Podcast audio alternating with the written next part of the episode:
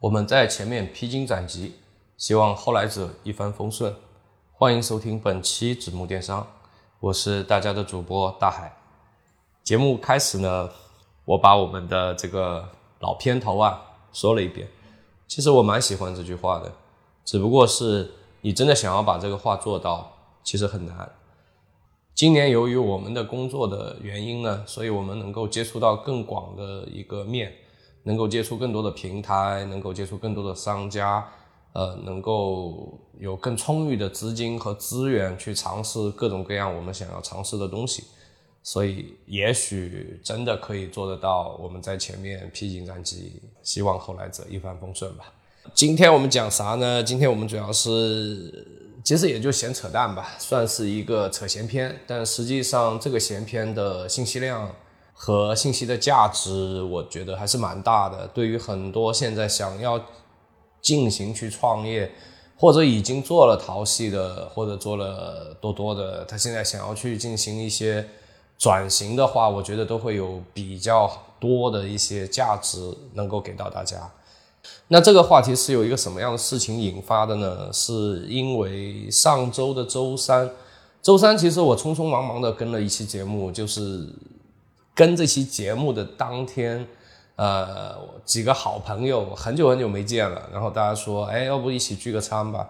其实我是一个不太喜欢社交、不太喜欢聚餐的人，但是真的是几个非常非常好的朋友，同时也好几个月了吧没碰面了，所以那必须要去了。那么当时呢是有呃五个人，我们一桌其实也就五个人啊，两个呢是从事电商行业的。两个呢是从事线下的，还有一个呢是我，我也不知道我是做什么的，我现在可能是在从零到一吧，好吧，那就听几位大佬讲讲啊。那线下的兄弟呢聊的基本就是他们今年的这个业绩啊，今年的生意啊，谁谁谁又接了多少单，谁谁谁，然后现在改去做什么什么行业了。基本上是聊这种话题。其实今年整个线下还不错，原因是今年的地产不错，呃，一二线房价呢是被控制住了，然后这个水呢没地方去，所以呢，它就流到了二三线、三四线城市，比如像浙江的很多很多地方。我看过一篇文章，它有讲浙江现在所有的城市好像均价都在一万元以上了，所以。在过去的一年里面，浙江的很多的地方的房价涨幅，呃，当然统计局会有一个数据啊，就涨了百分之多少，但我个人的感受应该可能会在百分之三十到百分之五十左右，就非常非常凶猛，涨了很多。那么房价一涨呢，就会引发恐慌性的购房，然后很多人就会出现这种，就三四线城市出现这种摇号买房的情况。这个情况我以前只在，我以前只在上海碰到过，对吧？就零几年的上海，那我们去买房的话，基本上就是这样的，就要提前，然后去排队，然后拿到号，然后可以进去选，然后你只有几分钟时间，就这么混蛋的逻辑是吧？就你买个白菜，我可能都要挑一挑，翻一翻，对吧？那这个叶子不好，那个根烂掉了，我还能挑一挑。但是在那个年代买房就这样，那现在又回到那种感觉了。我觉得大厅摇号，然后是一个大屏，当然跟当时又不一样，升级了，对吧？现在有个大屏，然后就开始跳数字啊。如果说，呃，你的那个号的数字跳在了那个大屏上面，基本上我就看到那下面的人是欢呼雀跃的冲上去交钱，这个非常的。非常的诡异，你要知道现在的价格其实已经很高了，在我觉得就有点泡沫了。当然还有一个原因是，可能未来一段时间会有通胀，CPI 涨了，PPI 也涨了。当然很快，呃，现在这两个还有一个剪刀差，但是我觉得很快就会抹平。一旦抹平以后，你说房价到底是涨还是跌呢？这个不知道，但是我觉得有一定的可能性还会涨吧，不知道，但是。这个好像聊偏了，对吧？我们今天不是聊这个的，好吧？我们把话题扯回来。那么今年呢，其实我们还是聊一下这个淘宝吧。呃，为什么要聊淘宝呢？是因为我们那天在吃饭的几个人，其中一个是做天猫的，那么他呢是做了一个非常嗯，不是大类目，他做的是一个小类目，然后呢，做的非常不错啊。他在这个小类目呢，常年保持前三名啊。那么现在呢是第一啊，他维持这个第一已经有大概半年多时间了，从从去年嘛，从去年到现在一直能维持在第一这个位置。但是呢，他也在跟我吐槽说，在过往的这个他如果是能干到第一名的话呢，他和第二名的差距是很大的。就第一名跟第二名的销售额，对吧？然后交易指数这个差距是很大的。就时间越往后啊，就是现在的一个情况，就是两者之间的差距越来越小了，这是现在的一个情况。那为什么呢？像他们这种类目第一的跟小二关系，对吧？就像微信的好友一样，那事实也是这样啊。然后的确我去问了一下，那大概是什么情况呢？就是。淘系现在对头部的商家的这个这个流量啊，就不再像以前那样做二八分配原则了。就我们也知道，商业里面有一个叫二八原则的，就百分之二十的商家，其实一九甚至有些专家跳出来说是不对，不是二八是一九，对吧？百分之十的商家或者百分之二十的商家赚到了百分之八九十的钱，或者拿走了百分之那拿不走百分之八九十的流量，就赚了很多的利润。就说明放在淘系呢也不不精准，但是呢头部确实有它的这个马太效应，确实有它的红利。但是现在呢，阿里有意无意的在削弱这个效应，在因为这个完全是它可以控制的，所以现在它的这个流量呢是平均化的分布。当然它还是要分等级，比方说我们说 C 店的话，你还是会属于说你是第一层级的商家，还是第六、第七层级的商家，这个还会有。那不同层级的商家呢，它又是抽屉原理，对吧？不同层级的商家，你拿到的流量不一样，但是在同一个抽屉里，它又可以分成很多的等级。以前呢，这种不同等级会影响到你拿到流量的数量，但是现在的情况呢，是没有什么太大的影响了，就是说，它把这个流量平均化了。那么，其实大家可以想一个问题，就是为什么淘宝要去这样做，对吧？它为什么要去平均化？在回答这个问题之前呢，我们再看看整个大局势是怎么样的。今年呢，淘系其实做了一些官方发文，非常震动卖家的一些新闻。比方说，大家知道我们一直收费的生意参谋，它马上也要免费。天猫呢，是从这个申请的这个审核制改到了现在的试运营制，对吧？就天猫以前是高不可攀的，大家可能会花个几十万。那我们也卖过店，对吧？卖个几十万很正常，对，你就申请下来，然后再倒个手，几十万到账。那么现在呢，这个肯定就做不了了，对吧？现在这些东西都不值钱了，所以对于淘系来讲，它是有意无意的正在放低它的门槛，让更多的商家能够冲进来一起来玩。另外一个呢，就是它没有发文的，这个你只有跟那个商家去沟通才会知道的，就是它的头部流量开始平均化分配。以前是市场体制的，现在是计划体制了。讲到这个呢，大家可以想一想为什么会这样？你想是不是经济也是这样的？比方说我们在物质极丰富的情况下，我们更推崇的是市场经济体制，对吧？就是充分竞争。然后如果说是做的优秀的人，他就理应呃有马太效应，理应。可以赚更多的钱，理应它应该是二八一九，没问题，没毛病。但是在物质匮乏的年代，大家想一想，就是就我们时光倒流很多很多年以后，是不是那个时候，你像我就是一个八零后，我小时候是见到过粮票、布票这种票的，它不是一个市场体制，它是一个配给制，就是你们一户人家能有多少东西。啊，不是说你家有钱就可以无限量的买，不是这样的，是由政府给大家做配给的。因为在那个特殊的年代，物质还不够丰富。如果说不做配给的话，这就会导致呢，财富多的那户人家呢，当然还是能够吃饱喝足，是吧？但是会导致下面一大批人会饿死，所以必须要进行干预，必须要进行配给制。那么现在阿里为什么也要进行配给制了呢？其实大家想想，对吧？就说明它的流量有点吃紧了，就是说大家有更多的时间拿去不逛淘宝了。那么大家可能会，或者说哪怕我逛淘宝，我也是在逛淘宝的直播。大家拍脑袋想想，或者你不用想，你看着身边的情况就知道，大家更多的时间去刷抖音了，去刷快手了，看看朋友圈，都是就太多的方法去杀掉你的时间了，或者是现在打打游戏，对吧？太多太多的这个呃机会能够把你的时间杀掉了，所以大家时间越来越不够用。当然，这个对于淘系来讲的话，就是它的流量不是那么的充沛了。所以在这样的情况下，如果我还给头部这么大的流量的话，就导致啊旱的旱死，涝的涝死，对吧？所以它要进行一定的干预，并且由于说它的竞争环境开始恶化了，所以官方进行了一定的减免税收的行为，比如说生意参谋，我就给你们免费了，对不对？不增加大家的负担。就比方说我们在疫情期间。我们政府也给企业进行了减免税收，同时呢，啊，我们也给这个企业做了一个非常低息的一个贷款，其实是一模一样的。你可以把一个大的社会环境就看成，比方说一个国家就是一个大的社会环境，淘宝到今天为止，它完全像一个小社会一样，对不对？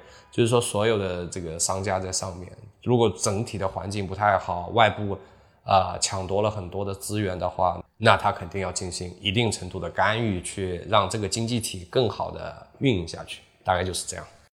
那么我聊到现在呢，可能有些小伙伴会说，那大海，你既然这样说的话，是不是意味着我们做淘宝的就关店算了，是吧？呃，或者说我在外面观察了很久，我一直想要去做，那你的意思是不是现在做不了了呢？呃，也不是，你可以听我再细细的给你分析一下。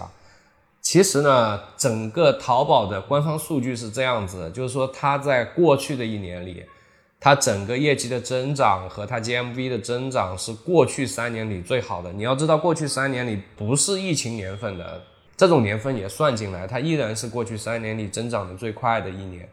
所以说，并不是说淘宝不行了，淘宝行。但是我们还要再细挖一下的话，就是看一下淘宝到底哪些类目它是有一个快速的增长，哪些类目它呃受到了一定程度的影响。所以这个我们还需要细挖一下。增长部分呢，大概是这样子，就是淘系现在的直播增长是一大块，这个相信我不说，大家都能猜到。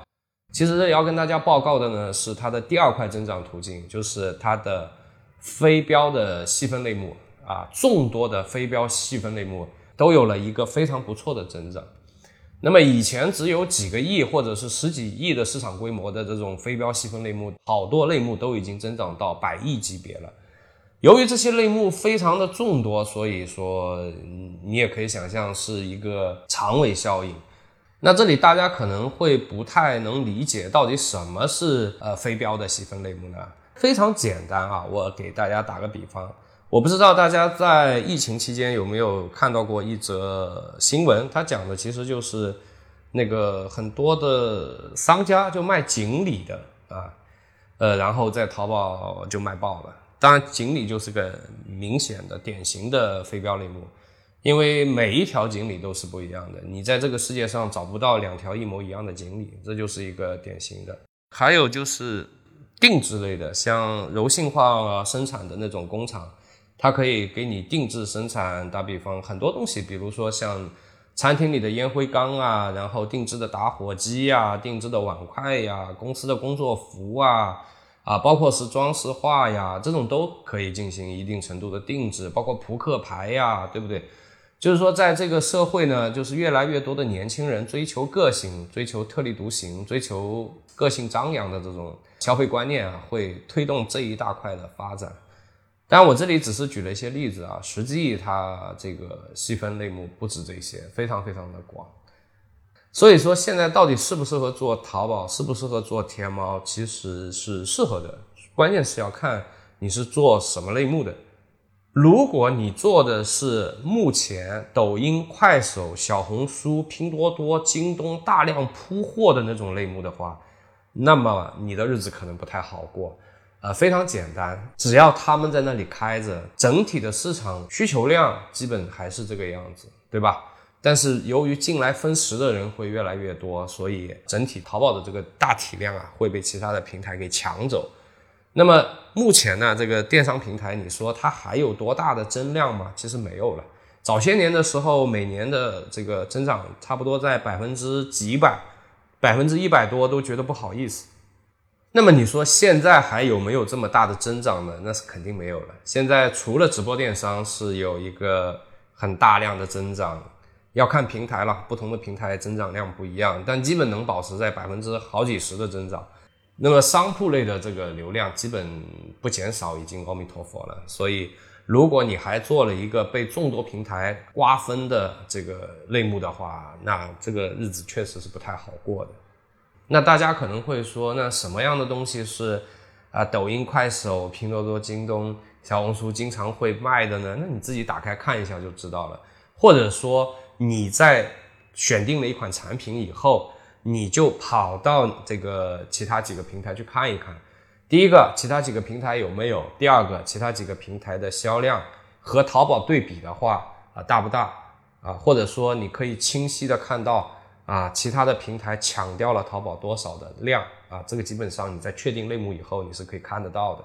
当然，既然聊到这里了，那我们就要说，如果你是做一个非标品的这个电商的话，那实际现在的直播电商对你造成不了什么影响。为什么呢？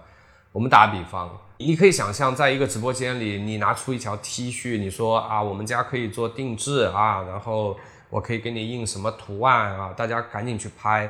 那拍完以后，你的客服肯定就炸裂，对吧？因为你来不及同一个时间里面，你的客服不可能一下子服务那么多的用户，他不可能一个的给你服务的过来。基本这个图案。由客户递交给你，然后你这边做排版，排完以后，你还要给客户看过效果图以后，你才能够下单去制作。所以这个直播是比较难的。当然你要看，要看类目啊，啊，或者说有一些是做手串的，我也看到过一些定制类的，那服务非常到位，对吧？他会非常详细的给你看各种各样的图案，然后你可以想讲出你的想法。然后他给你根据你的想法呢，再给你一些参考图案，然后你最终再去选定。但选定图案以后，你还可以进行微调，所以这种都是非常尊贵的一对一服务。所以不可能在一个直播间里，我说我一对几万、几十万这样子，可能就服不过来。所以像这种类目都是可以做的。这种类目最大的好处是，现在的新的赛道，像直播这一类的，对它产生不了任何的冲击和影响。那么这种类目你还是可以做的，并且这种类目放淘宝做是非常合适的。大家知道，其实拼多多的量是很大的，但是拼多多的量也是会集中在某些类目，它不是所有的类目都会放量。有些类目还是淘宝占据着绝对霸主地位，就是我刚才说的那种百亿级的，就从十几亿成长成百亿级的那种细分类目，像这种类目你来淘宝做会非常的合适。那么另外一块就是说，如果我做了淘宝，但是呢，啊，我心里又有点不甘心，我觉得我是不是有可能我再做一点别的什么电商平台，啊，因为现在本来就是全域流量的运营，如果我还是 all in 在把所有的鸡蛋 all in 到一个篮子里，我可能有些担心，那怎么办？那其实顺着我们刚才那个话题说，如果你是做非标类电商的，那特别简单，你还应该去做哪个平台呢？抖音它是做公域流量的，它主要的并不是做非标，它主要还是做标品。那谁是做非标呢？其实就是快手，对不对？但是快手如果你要去做，那你就必须要有一定的自媒体运作的经验。但如果不会的话，我觉得问题也不大，慢慢慢慢的，你只要去尝试，你慢慢慢慢你就会了。这有这有多难呢？其实也不难。所以如果你要去现在去做一些创业，那第一个我会建议。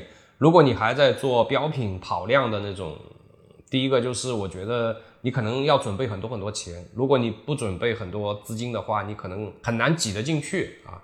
第二个呢，就是你的风险也会很高啊，而且你基本上也要考虑好，你肯定要全域流量去运作的，不然的话，现在整个流量分配就是这样子。对于标品类大类目啊，所有的电商平台都看着呢，大家都在抢，所以现在。呃，如果说你这几点都能做到的话，那我觉得也 OK，没问题。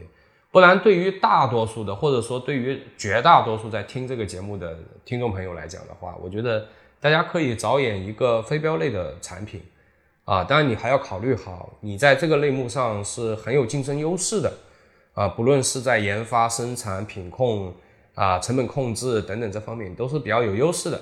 那 OK，你就可以来做了。那如果要做的话呢，我觉得第一个啊排第一位就是你所有的时间和精力花的最多的平台，毫无疑问还是淘宝。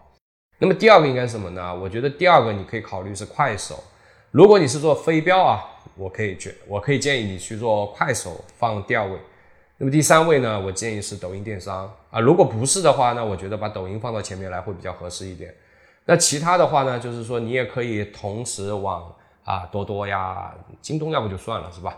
往多多铺一点货，那我觉得这样就会比较的好。所以今天这个话题呢，其实聊了些什么呢？其实也就是通过那餐饭局，当然我们在饭局上聊了很多。呃，这么多年来啊，我们做电商，呃，也做了有十来年了吧，对吧？从刚开始啊，多么好赚钱，然后到现在啊，然后，呃，当然他是坚持下来了，也学到了很多经，呃，一直到现在啊，有时候也会迷茫，哪怕是 top one 也会迷茫，嗯，所以也不知道下一步该怎么走，所以我们也聊了一些这样的话题。那无非今天我把这样的话题把它浓缩了一下，放在这期节目里跟大家叨叨了一下。那么，实际任何一个时代，我觉得都是有机会的，关键是看你怎么去分析，呃，当下的这个局势，对吧？根据现在这个形势啊，去做适当的调整，啊，顺势而为嘛，对吧？啊，就像小米雷军说的啊，我们一定要顺应这个时代做一些事情啊，逆天改命这种事情不是说不行，那实在是太折腾人了，而且。而且我觉得成功概率也比较低，所以我们更多的就做一些顺势而为的事情就可以了，好吧？那今天我们总结一下，就是说，如果你现在想去做电商，有没有机会啊？我的答案是有，但要看你做什么样的类目啊。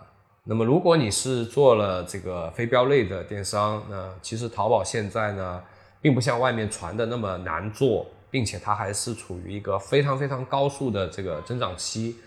那么在这种情况下呢，我个人还建议大家呢，除了在淘宝上投入一定的精力以外，你还可以投一点精力在抖音、快手上面啊，做一定的布局。那就是我个人的一些建议啊，就是鸡蛋最好还是不要放在一个篮子里啊。你说以前就淘宝一家独大，那我也不存在说放不放篮子，就这么一个篮子，你就放不放吧，对吧？那我们都放进去。那现在既然有这么多篮子了，我可能还是建议大家还是。你就分配一下吧，这里放点，那里放点，可能对你一个小个体来讲的话啊，抗风险能力会更好一点，好吧？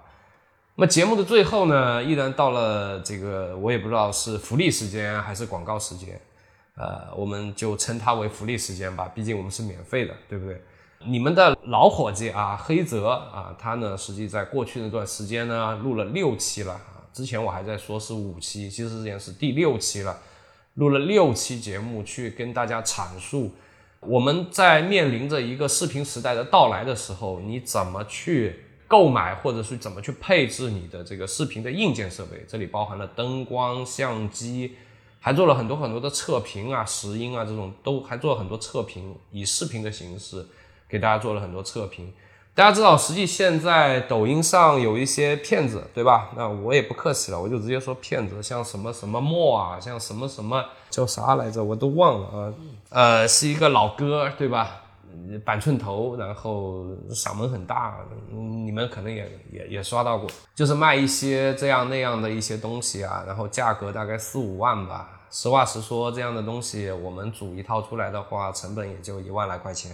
原理呢，其实在这几期视频里也会有讲到啊，只不过是没有跟你很细的讲该怎么煮，但是原理都有讲到，特别是其中一一期，他就非常详细的跟大家讲了这个问题。所以像这样良心的内容呢，我们把它放到了我们的小程序，大家可以在微信小程序搜索“子木学堂”，你就可以搜出来这个小程序，现在是免费的放给大家看，还有最后两天吧。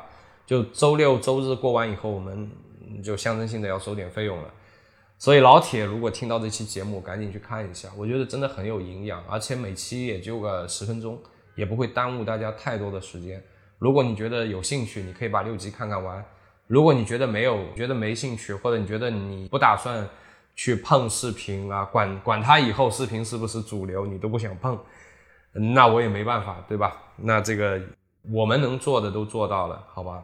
所以我特别建议大家去看一下。作为我来讲的话，我特别希望有更多的人能看到这样的一些免费课程啊。好吧，那这一期呢，我们就先聊到这里了。也有小伙伴在抱怨啊，说哎，我们这个录音这个质量实在是太糟糕了，我真的很冤。其实如果我直接拿手机录呢，大家知道，其实苹果十二的这个录音其实还不错的，非常不错，网上有很多测评，甚至有一些非常 BT 的人，对吧？他直接拿苹果录了一首歌，做了后期混音以后，非常吓人这个音效。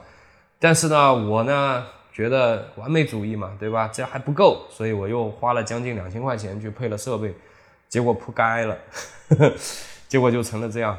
但其实是呃，因为我的一些调试的问题了，我后来也发现了，呃，所以我会慢慢慢慢的把它纠正过来，好吧？需要一点时间，我会把这个音质给提上来。音质对我们来讲本来就不是问题，之所以现在出问题，是因为我一直找不到一些特别好的录音环境，或者是。这样的一个时间，我都在用碎片的时间给大家在做这个节目。因为本身来讲的话，我确实现在还有很多很多事情在忙。